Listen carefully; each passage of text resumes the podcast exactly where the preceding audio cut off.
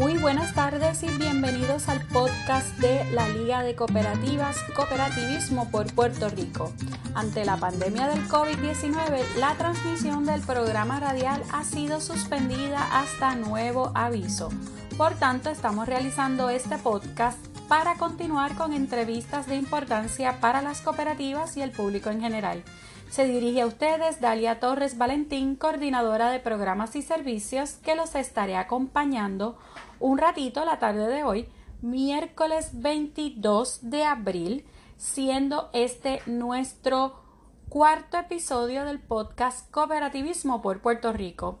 Hoy tendremos una colaboración especial y estaremos dando paso a una orientación que llevó a cabo el Fondo de Inversión y Desarrollo Cooperativo junto a la Liga de Cooperativas y la Comisión Nacional de Cooperativas de Tipos Diversos.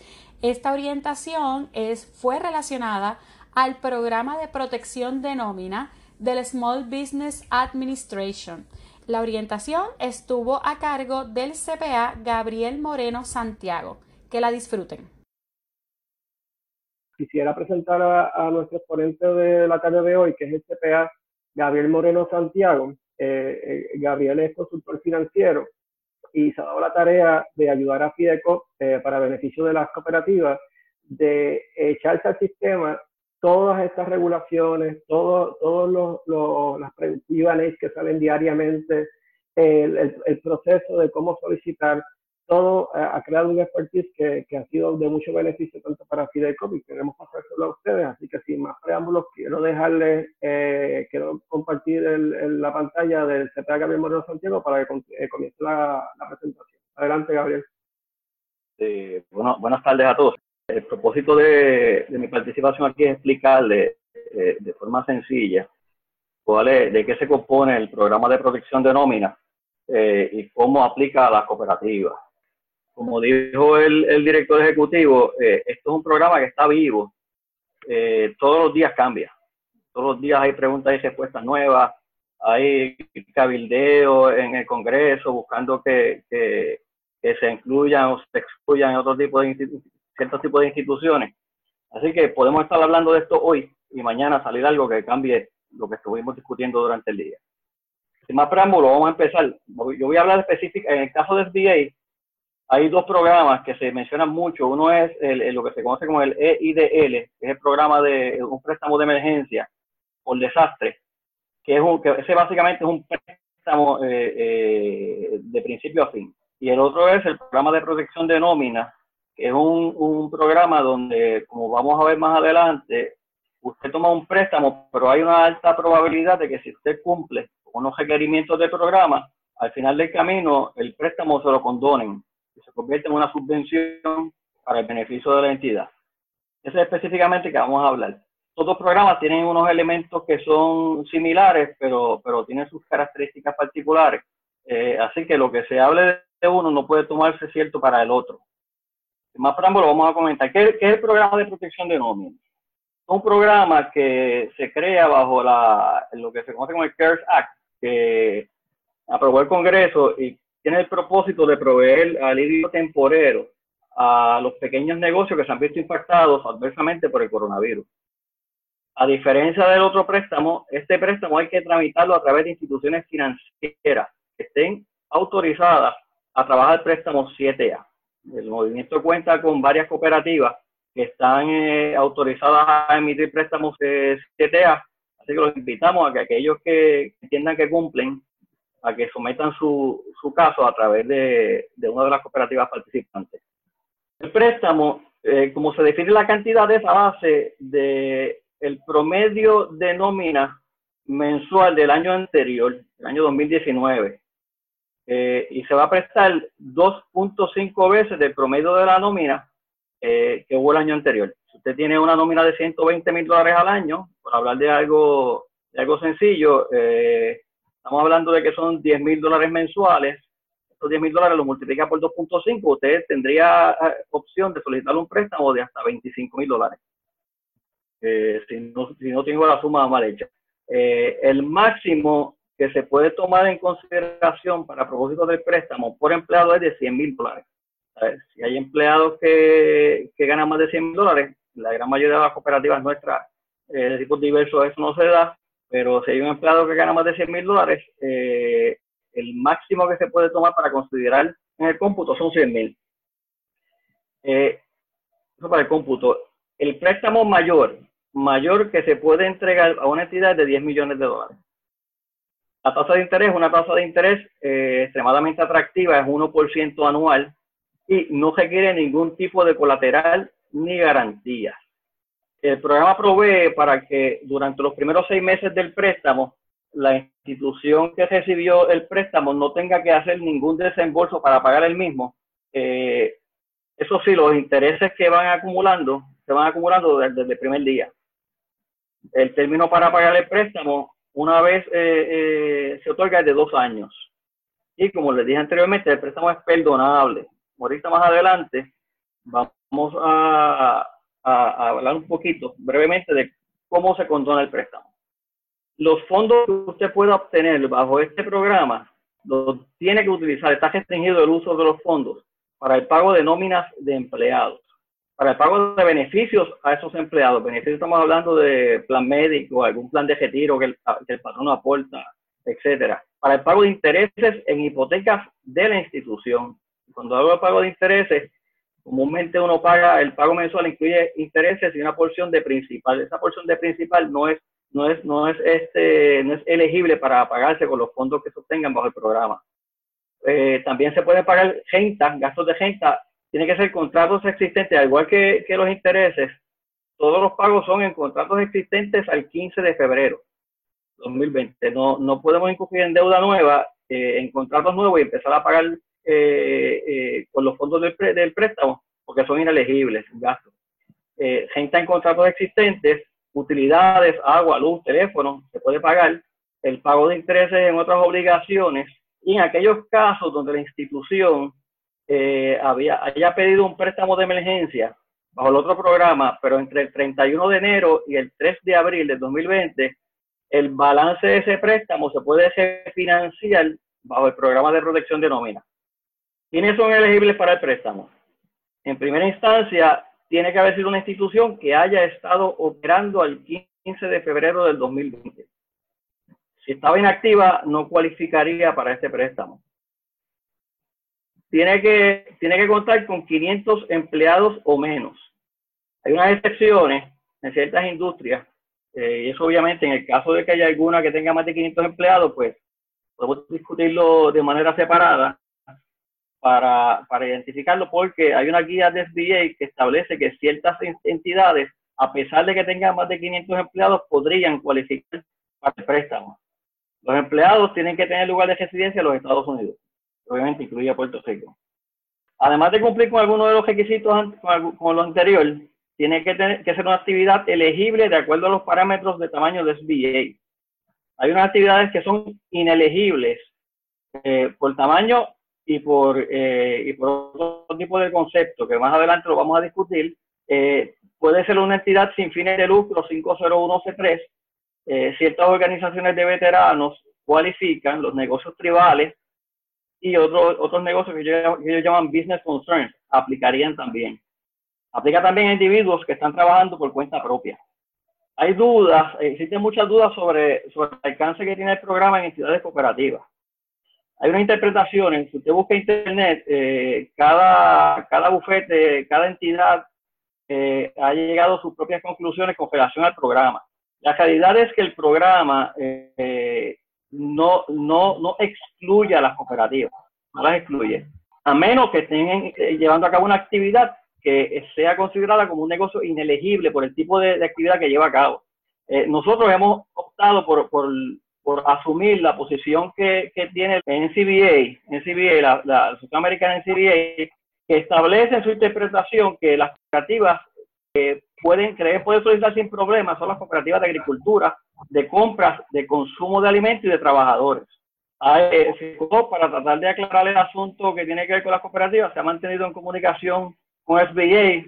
También este, han estado, se, ha estado llevando a cabo conversaciones con la oficina de la comisionada residente para poder aclarar el asunto de manera que, puedan tratar de incluir todas las cooperativas eh, en Puerto Rico y obviamente tan pronto tengamos información adicional que pueda ser compartida, pues estará compartiendo por los medios disponibles. Esta es la comunicación que hace NCDA con relación a, las cooperativas elegibles, que ciertamente eh, nosotros estamos muy de acuerdo, el análisis nuestro coincide con eso y lo estamos tomando como base para que las cooperativas puedan solicitar. Actividades que no son elegibles. Como regla general no van a cualificar a menos que, como les dije anteriormente, cumplan con alguna de las excepciones que establece SBA. Entidades de lucro que no sean 01 C3 no entrarían. Negocios financieros, ciertas actividades eh, SBA incluye actividades pasivas de apartamentos, y creo que hay unas cooperativas acá que, trabajan con RVs, con casas rodantes. Esas difícilmente puedan solicitar. No obstante, si llega, si llega el caso, pues se mira detalle.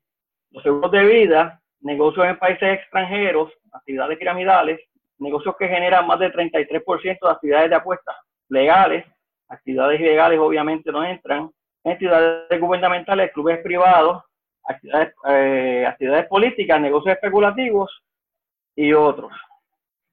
Cuando, cuando va a solicitar, no importa que haya cumplido con alguno de los requisitos anteriores, si el solicitante o alguno de sus accionistas fue declarado inelegible para hacer negocio con el gobierno federal, cuando empieza a llegar la solicitud le dice deténgase, usted no cualifica. Si en los últimos cinco años el solicitante o individuo con 20% o más de participación en el negocio, en la entidad, ha sido convicto, está cumpliendo eh, probatoria o, está en condena, cuando llena la solicitud llega la pregunta que le van a hacer, le va a decir que se detenga, que no cualifica. Si el solicitante está en un proceso de quiebra, tampoco. Y si el solicitante o uno de sus dueños está en delincuencia en obligaciones con alguna agencia federal. Cuando se habla de agencia federal no se define, así que ciertamente préstamos estudiantiles que hay muchos en default eh, pueden eh, afectar la capacidad de, cualificar de un solicitante. Este préstamo, una vez eh, se obtiene, el solicitante tiene que, para lograr el perdón o la condonación, el solicitante debe considerar, debe comenzar a pagar los gastos elegibles en o antes de 10 días, luego del primer desembolso. Los fondos deben desembolsarse en gastos elegibles, lo mencioné anteriormente, en un periodo de 8 semanas. Aquí hay una limitación en términos de perdón y es que al menos el 75% de los fondos que se reciban deben utilizarse en gastos de nómina y la empleomanía y los niveles de compensación deben mantenerse durante el periodo. Esta tabla que tenemos aquí es un ejemplo, es un ejemplo de, cómo se computaría el monto del préstamo eh, de acuerdo al programa. Se toman las compensaciones del pagado durante el año. Esto comúnmente va a salir lo de la forma 940 PR que llena la cooperativa o de, o de las cuatro trimestrales de la 941 PR que se radican. Se toma la cantidad que se reportó a la IARES se le añade la porción de beneficios que se hayan pagado por el patrono para esos empleados. Aquí es bien importante que a veces el pago de beneficios incluye una combinación entre, entre aportaciones del empleado y aportaciones del patrono. Si, si, ese, es el caso, el patrono tiene que excluir del cómputo las aportaciones de los empleados. solamente el gasto del patrono lo que se incluye se consideran también los taxes locales que se pagan. En nuestro caso, está, desempleo y, la porción patronal de incapacidad. Y llegamos al total de, gas, de, costos de nómina por año. Se aplica una fórmula, se divide entre 12, en este ejemplo nos da 20 mil dólares, se multiplica por 2.5 y en principio, antes, antes de, que, de que hablemos de, del préstamo de, emergencia que se toma, pues serían 50 mil dólares. Si usted tomó un préstamo entre el 31 de enero y el 3 de abril, bajo el programa de desastre eh, de SBA, el balance que tenga adeudado a la fecha de la petición se añade para propósitos del cómputo. Y tiene que excluir de ese balance aquellas porciones, si alguna, que hayas recibido como adelanto, que puede ser hasta 10 mil dólares. Esto es que en, el caso de los préstamos EIDL, cuando se hace la solicitud, eh, ese préstamo provee para el pago de hasta 10 mil dólares en adelanto, que, al final del camino es una subvención, que no hay que pagarlo.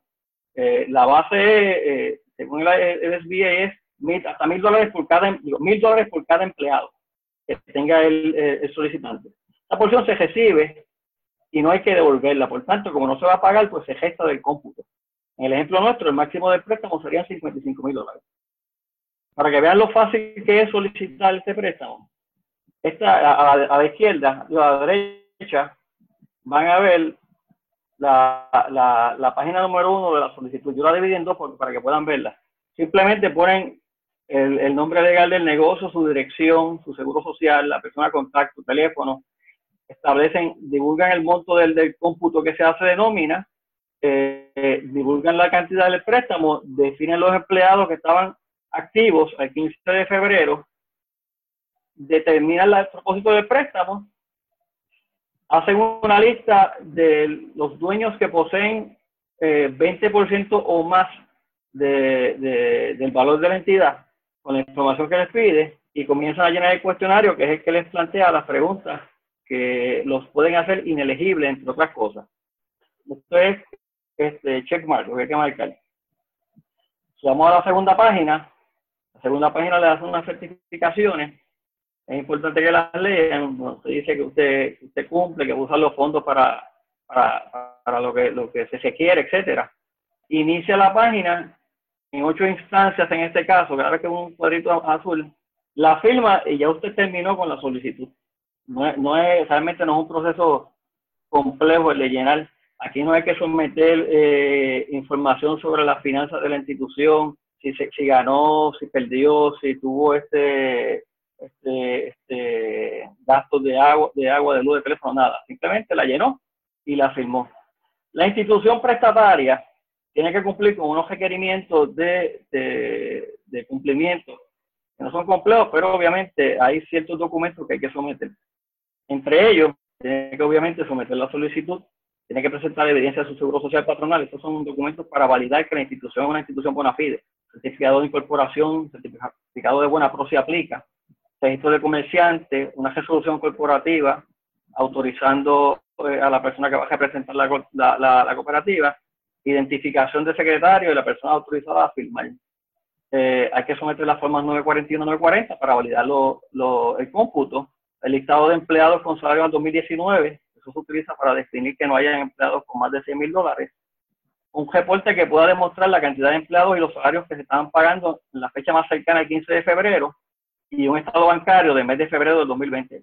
Hay otro tipo de documentos este, que se pueden presentar. Nosotros tratando de adaptarnos a, las cooperativas, pues nos circunscribimos a esto, pero puede haber otro tipo de documentos. Eh, si pagó beneficios a empleados, tiene que someter la evidencia de los pagos que se hicieron y obviamente las planillas trimestrales de desempleo en capacidad. Ahí con eso básicamente hacemos una explicación general del, programa. Este, Rafael, estamos abiertos a, aquellas preguntas que puedan haber. Sí, gracias, Gabriel. Sí, tengo varias preguntas. Quiero ir en el orden que la, que la recibí. María del Pilar pregunta, aquí la ley nos considera sin fines de lucro, pero no Charity 501C3. Y pregunta, ¿las cooperativas no se consideran sin fines de lucro en Estados Unidos? Las cooperativas tienen, tienen eh, eh, para propósitos de SBA, eh, las cooperativas tienen su, su clasificación, su clasificación como, como entidad y están reconocidas como un business concern para propósitos de SBA. Así que la interpretación que estamos haciendo es que las cooperativas no, no están dentro de la categoría de sin fines de lucro. Si consideramos que las cooperativas, el, el, el, nivel de extensión que tienen se lo otorga la ley 239 en el caso de la, de la de las cooperativas este, este, de tipo diverso no lo otorga el Código de Rentas Internas, pues yo creo que hay un buen argumento para defender el, eh, que, que, no deben considerarse dentro de la categoría de entidades sin fines de lucro, que están exentas de programas. Exacto. Y, en Estados Unidos las cooperativas no se consideran sin fines de lucro. eso, por lo menos eso es lo que hemos podido ver de, en los guidelines de, de SBA y en la legislación eh, de los Estados Unidos. Eh, Robert hace una pregunta, ¿cooperativas de gasolineras cualificarían? Eh, no hemos encontrado nada que establezca que no pueden solicitar. Así que la respuesta sería así. Eh, María del Pilar pregunta si los socios estamos como, como contratos por servicio, ¿cualifica, ¿cualificamos para los costos de nómina? Esto es una pregunta excelente. para propósitos de programa, eh, solamente se consideran empleados aquellos para los cuales se pagan salarios, aquellos que se les seguro social, se les tienen contacto y están en, reportados en una forma 941, 940. Eh, si usted es eh, eh, este, se está por servicios profesionales, usted tiene la capacidad de hacer la solicitud como cuenta propista. El programa lo provee y lo define así. Las personas que trabajan por su cuenta, para propósitos del programa, pueden solicitar. La cooperativa no va a poder solicitar fondos este, por el trabajo de personas que no están bajo nómina. Okay yo, entiendo que eso contesta la pregunta que también había hecho eh, eh, la cooperativa eh, de equipaje. cualquier cosa me escribe. una vez más, si la pregunta no fue contestada. Hay una pregunta de Robert. Las utilidades, los utilities, las utilidades pueden ser deudas pasadas. Por ejemplo, si tienes deuda con AAA o energía eléctrica y quieres añadirlo como solicitud, este, eh, no se añade la solicitud, simplemente se paga y después se evidencia. Si no se ha pagado y fue incumplido previamente, debe de poder cualificar. Creo que en alguna, alguna este, participación de, de SBA en, uno de los tantos foros que se ha hecho, esa pregunta se trajo y la respuesta fue que sí. Pregunta eh, si la cooperativa eh, Cosiani cualificaría. Habría que ver este la, la, la, la capacidad y, qué tipo de cooperativa es. Eh, eh, Dimari, ¿puedes explicar? Este, bueno, no, eh, la hizo una compañera, pero sí nosotros, tengo que decirle que ya yo iba a hacer una, una pregunta, ¿no? Y era, eh, ya nosotros como cooperativa, Cosiani presentó la solicitud porque lo hizo el contador. Así que nosotros sí tenemos dudas en, varias, en varios aspectos. Uno, ¿Cómo, ¿Cómo nosotros sabemos si, si en realidad, por lo que usted dijo, nosotros tenemos 501 anyway, así que entiendo que podemos, este, podemos cumplir con lo que nos piden, en caso de que pidan la 501. Ahora, quizás la pregunta de mi compañera viene porque también este, hay personas que son por servicios profesionales, pero usted acaba de decir que entonces cada uno que son servicios profesionales tendrían que hacer su solicitud. Pero mi pregunta también va dirigida a que como nosotros ya hicimos la solicitud, ¿cuál es el proceso luego que uno entonces hace esta solicitud? ¿Cuánto tarda y entonces, ¿cómo nosotros accedemos a, tener el desembolso? Porque tengo entendido que esto tiene que ser a través de una institución financiera.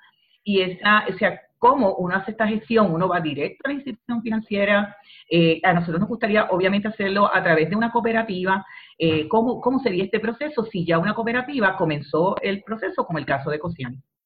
Sí, eh, lamentablemente esa pregunta particular, en términos de cómo es el proceso en la cooperativa, yo no tengo, no tendría la respuesta, habría que consultarlo con, con, con, los representantes de las cooperativas de crédito que participan del programa 7A, eh, pero eh, el proceso al final del camino, una vez se aprueba el préstamo, número uno, usted no debe ir físicamente a firmar ningún documento, la cooperativa tiene que establecer los mecanismos para identificación del solicitante online, hay una guía sobre eso, eh, y el préstamo debería ser eh, desembolsado a través de un pago directo a su cuenta, porque no, no, no, por el toque de queda no, no se puede eh, ir a la cooperativa a hacer firma, etcétera, de, de, ese tipo de préstamo. Y la expectativa, y, el mismo SBA lo plantea, la expectativa es que todo se haga online. ok, pero perdóname, Rafa, para, para poder aclarar algo. Este, entonces, la contestación, una vez uno somete la, la solicitud, no la, no la, la aprobación vendría de igual forma a través de un correo electrónico de la misma entidad de SBA o de quien sea, ¿verdad? Como que fuimos aprobados o qué documento, porque en el momento uno llena la solicitud, pero, pero de ahí en adelante no hemos sabido nada más. Sí, eh, eh, en teoría usted, usted debe llenar la solicitud e incluir toda la documentación que establece el programa, que se la mencioné en, al final de la presentación. La, la, forma y manera en que la cooperativa va a trabajar va a depender de la, de la, cooperativa de y crédito, va a trabajar el asunto, va a depender de las políticas que ellos tengan y los procesos internos que determinen. Ciertamente, comunicación mínima debe ser por correo electrónico o por teléfono. A ver si hay alguna duda con alguna información que usted sometió, la cooperativa debería poder estar comunicándose con usted para que para que para que se pueda aclarar el asunto. Pero nosotros realmente no tenemos esa respuesta, no, la tenemos en este momento. déjame seguir aquí con las preguntas, Gabriel. tengo una pregunta de Jesús. En el caso de la cooperativa de servicios fúnebres, si, podrían, si pudieran aplicar, eh, ¿verdad? Y, me adelanto, según tu explicación, eh, eh Servicios Fúnebres es una eh, cooperativa que da servicios funerarios, le, le, provee servicios a terceros, es una cooperativa central que bajo lo que entendemos hasta ahora sí cualificaría. ¿Me equivoco o es correcto?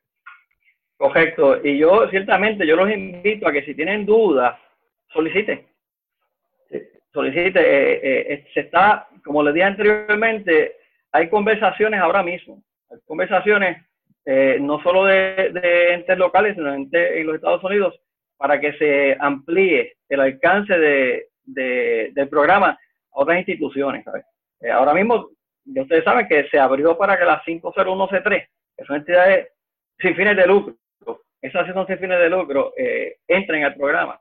Se abrió para que entidades afiliadas a, iglesias, eh, que normalmente no estaban eh, incluidas como parte de los negocios elegibles para propósito de SBA, pudieran entrar. Y, estamos conscientes de que hay movimiento en, a nivel de, la oficina de, de la comisionada residente para ampliar esto y que se aclare si hay o no algún tipo de restricción eh, a la cooperativa para participar. Nuestra interpretación hoy es que al menos estos cuatro tipos de cooperativas que estamos mencionando deberían eh, atreverse a solicitar. Y, lo mismo se puede aplicar, ¿verdad? Siguiendo la próxima pregunta de Ruth, eh, que la cooperativa industrial de costura también, también cualificarían eh, para el, el Paycheck Protection Program que tendrían que solicitar. la próxima pregunta tenemos a Giancarlo. Saludos, Jan. Eh, la, pregunta, ¿las cooperativas de ahorros con FBA y 7A están aceptando solicitudes? ¿Cómo Fidelcop ayudará a las cooperativas de tipo diverso a solicitar? Eh, Gabriel, eso yo creo que yo puedo contestar. Sí, las cooperativas, Fidelcop tiene un acuerdo actualmente formal con la cooperativa de créditos Senogandía, eh, que es 7A, y ya nos está aceptando solicitudes. Estamos, nosotros estamos tramitando toda, toda la documentación, preparando los paquetes con la ayuda de, Gabriel, eh, para que ellos nos reciban nuestros casos. Eh, la respuesta es sí, están aceptando solicitudes y Fideco puede ayudar si usted eh, entiende, según esta orientación, que su cooperativa cualifica, a través de cisco.fideco.co, usted puede eh, solicitar eh, someter con toda la documentación requerida. Nosotros verificamos esa información y le, la sometemos a la cooperativa de ahorro y crédito Gandía. La realidad es que acabamos de recibir una notificación oficial de la cooperativa de que ya los fondos se agotaron, pero el, lo que hemos ya estado en comunicación con eh, tanto la comisionada residente eh, y con cabilderos eh, en Washington, D.C., de que está próximo a aprobarse una segunda ronda. Y la cooperativa decidió que va a continuar eh, recibiendo solicitudes para cuando se apruebe esa, esa, esa segunda ronda, pues ya ir adelante y poder someter todas estas estas solicitudes que, ustedes a su vez pues, nos hagan llegar para nosotros hacerlas llegar a la, cooperativa. Eh, eh, creo que se contesta la pregunta de Giancarlo. Eh, veo a Joaquín por aquí. Saludos, Joaquín. Eh, sí, se habló que de que la cooperativa de servicios fúnebres se cualifica. Tengo a, González. Eh, ¿Cuáles cooperativas son consideradas 7A? tenemos que solicitar la canción ante SBA. Las cooperativas que son 7A son las cooperativas que van a prestar el dinero. no es la que va a pedir no, o sea, las cooperativas de tipo diversos no tienen que buscar una certificación 7A. Ya esa certificación la tienen cerca de siete cooperativas de ahorro y crédito en todo Puerto Rico. Eh, y la segunda eh, pregunta es, no tiene que pedir ninguna clasificación ante SBA. Si su cooperativa si usted entiende que tiene eh, cumple con los requisitos que hemos explicado aquí, usted puede eh, toda la documentación con la solicitud y nosotros los ayudamos a procesar con, con la cooperativa Cenogandía. La Joaquín nos hace una pregunta, ¿cuánto tiempo tenemos para presentar la documentación para Funeraria, para, para funeraria Coop o, su cooperativa? Gabriel. Sí, la, el programa está, está abierto hasta el 30 de junio. Lo que pasa es que de la misma manera que se agotaron los fondos, los fondos. Esto es un programa del primero que llega al primero que se sirve. Eh, así que los fondos se van se pueden agotar. Mientras más tiempo se espere, más riesgo se, se tiene de que no hayan fondos disponibles para, para pedirlo, para, para poder este, acogerse al programa.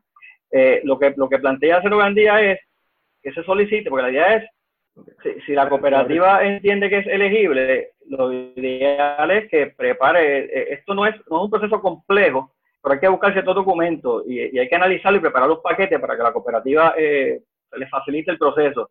Eh, la cooperativa entiende que cualifica, aunque en este momento no hay fondos, como dijo el director, eh, hay un proyecto de ley en el Congreso que se está trabajando y se habla hasta de, este primero fue de 349 eh, 49 mil millones. Se está hablando de uno que puede llegar hasta 500 mil millones. Pero obviamente, eh, si uno no está disponible, no está listo para someter, otro va a entrar. Que la idea es que se preparen los paquetes, se sometan y cuando se abra la llave, que se puedan, que la cooperativa pueda entonces reservar los fondos para la cooperativa, a base de las cantidades que le van a corresponder. Si quedan más dudas, eh, Joaquín nos escribe para, para aclarar más. Eh, tengo otra pregunta, Gabriel, eh, que, me gustaría que reforzara un poco em, para que expliques bien aquellas cooperativas que no, no pagan, no tienen nómina y que trabajan por contratos por servicio eh, eh, explica nuevamente eh, qué es lo que procedería con, con, con, estas cooperativas que tengan esta, esta situación. ¿Qué, qué, qué programa federal tú le recomendarías? Si, si no tiene empleados, no va a cualificar para el, el, el Paycheck Protection Program. Así que no, este, este, no es el programa. Eh, yo los invitaría, no es parte del tema, los invitaría a que exploraran el, el IDL, que también está sin fondo. Usted entra ahora, el IDL, y, no me he especializado mucho en eso porque se trabaja directo con SBA, pero el, IDL es mucho más sencillo. Este programa es sencillo. El EIDL es mucho más sencillo que este para solicitarlo, porque simplemente entra a una página de internet, abre una aplicación y, lo llena. Yo creo que no, no, toma más de 15 o 20 minutos eh, completar el proceso completo. ¿Sabe? el IDL pues podría, podrían este, tener una opción ahí, pero ahí sería un préstamo que no es condonable. Lo que pasa es que tiene una tasa de interés interesante también. Y tiene, eh, si son menos de, de 250 mil dólares, creo, no piden garantía. Este número no estoy seguro. Pero yo le invitaría que si no cualifica para este, que intente eh, a través de la página de SBA eh, solicitar un préstamo bajo el programa de, de, desastre. Tengo otra pregunta. ¿Existe algún listado de las cooperativas de ahorro y crédito autorizadas a procesar estas solicitudes? Eh, sí, lo hay. Yo, creo que con la ayuda de la liga, quizás Dalia nos, puede ayudar a, poder compartir estas cooperativas que están certificadas 7A, eh, que sería tocar base con, con José Julián para ver quiénes, eh, eh, quiénes están oficialmente aceptando solicitudes. Hasta el día de ayer me consta que habían cinco cooperativas que ya tenían acceso al programa de SBA y que le estaban recibiendo solicitudes. No sé si esa información ha cambiado de ayer hasta, hasta el día de hoy. Eh, para mencionarla extraoficialmente, tenemos a la cooperativa Gandía, a la a Recibo, tenemos a Jesús Obrero, eh, tenemos a Maunabo, también que estaban recibiendo, y en cooperativas federales, eh, si no me equivoco, y por favor, no, esto hay que validarlo, Caribe Federal era otra de las entidades que estaba recibiendo solicitudes, pero con mucho gusto podemos coordinar con la liga para llegar un listado. Jesús comenta, eh, o sea que la solicitud es llenarlo y hay que esperar a que se procese la solicitud. Eh, eh, pregunta Jesús, y así es, ¿verdad, Gabriel? una vez tú llenas, tienes que esperar que pase el proceso y que la cooperativa de crédito se va a comunicar con el solicitante para coordinar el desembolso. Correcto. Me piden que abundes un poquito más, y yo sé que no es el tema, Gabriel, y, y no no, o sea, no, no, no, hemos desarrollado el expertise del, programa que hablaste del IED, IDL, eh, pero puedes decir las siglas de ese programa, qué es lo que pretende ese programa, si lo conoces, si no, se lo hacemos llegar después a, la persona que hace la pregunta. lo que podemos hacer, Rafael, es un programa de, que, otorga préstamos, préstamos de emergencia, eh, eh, pero el proceso se hace directamente a través de SBA y distinto al PPP, eh, que, puede ser condonable, aquel no es condonable, No obstante, los fondos que se reciben pueden ser utilizados para, para working capital, que no están restringidos como el PPP, que tiene unos gastos específicos que se pueden, se pueden este, este pagar. Ahí no, ahí es para, para working capital. Está mucho más abierto, más abierto y ciertamente eh, es más fácil de, pedir. Hay una, hay una presentación, Rafael, que yo creo que pudiera ser útil, que, es oficial de SBA. Podría ser útil compartirla con la, con la persona que tiene que quiere conocer un poquito más del programa. Ok, le hacemos llegar esta presentación para... Con oficial del VA. Ok, eh, gracias. Eh, Eliezer de Porcicultores nos pregunta si una cooperativa puede solicitar ambos programas, tanto el IEDL y el PPP. Sí, se pueden solicitar en ambos, en ambos programas. Lo que no puede es utilizar los fondos para lo mismo y reclamar que lo está usando para lo mismo. E, ejemplo, usted pide el PPP y va a pagar nómina con él, no puede reclamar que pagó esa misma nómina del, del EIDL. Pero la realidad es que sí, se puede solicitar. Ok. Entonces, Gabriel, eh, ¿tú habías hablado en algún momento con, con nosotros sobre los, socios que cobran por servicios profesionales en, en su carácter ¿verdad? personal? Eh, eh, que pueden cualificar, ¿a cuál de los programas era que podían cualificar siempre y cuando tuvieran registro de comerciantes? Pueden solicitar a cualquiera de los dos programas.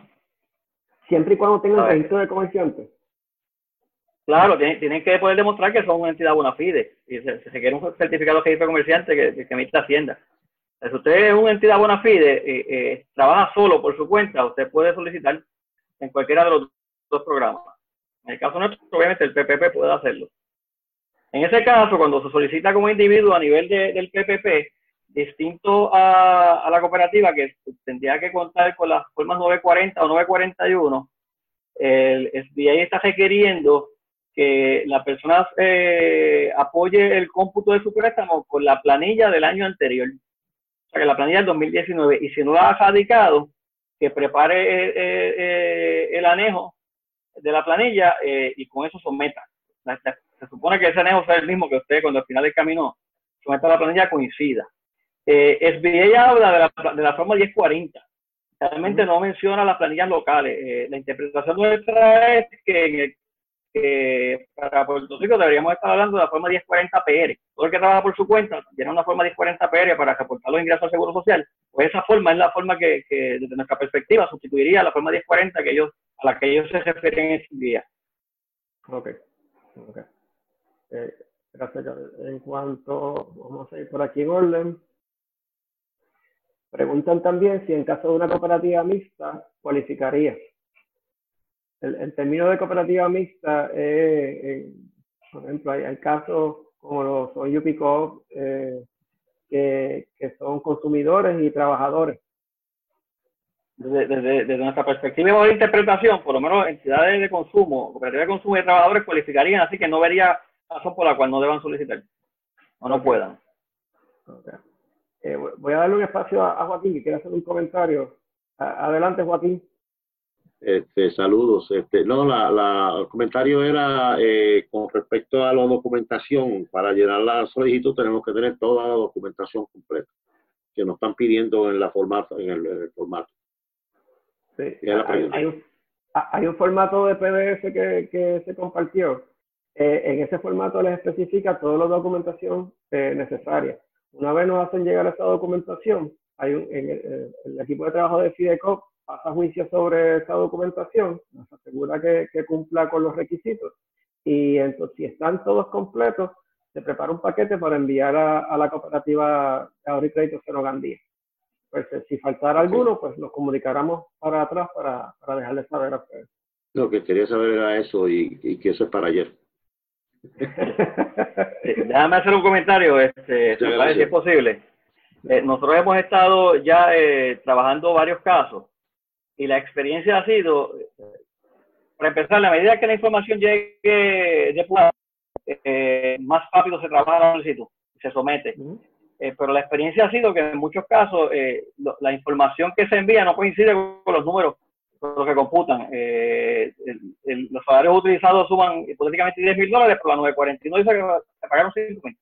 a ver, el número que tú utilizas para, para reconocer el salario tiene que coincidir con, lo, con la documentación, porque es, el análisis básico que va a hacer la cooperativa. Nosotros lo que hacemos es facilitárselo a la cooperativa para que el proceso fluya más rápido.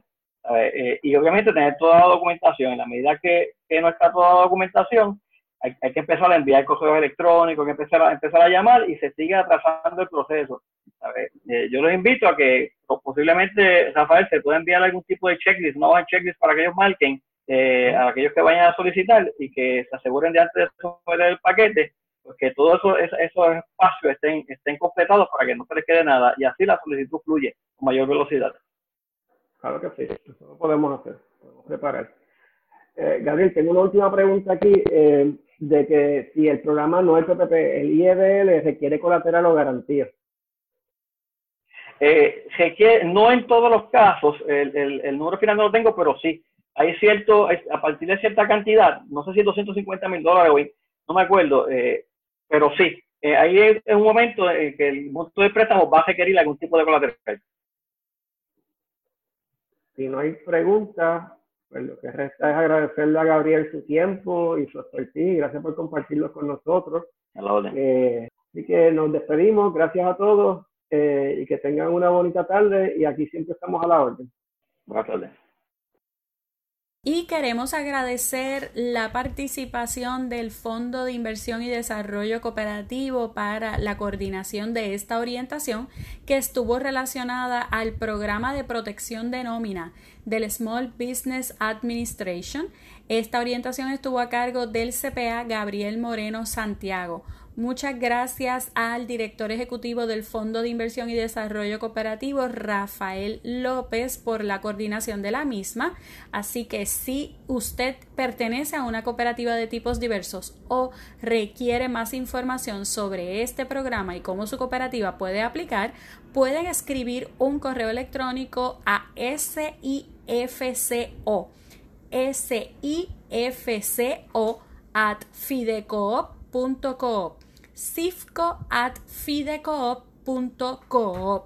Y si desean más información acerca de las cooperativas en términos generales, pueden buscar la página de la Liga de Cooperativas bajo www.liga.coop o en la red social de Facebook bajo Liga de Cooperativas. Muchas gracias a los oyentes de este cuarto episodio del podcast Cooperativismo por Puerto Rico. Recuerda, quédate en tu casa, este virus lo paramos unidos. Hasta la próxima.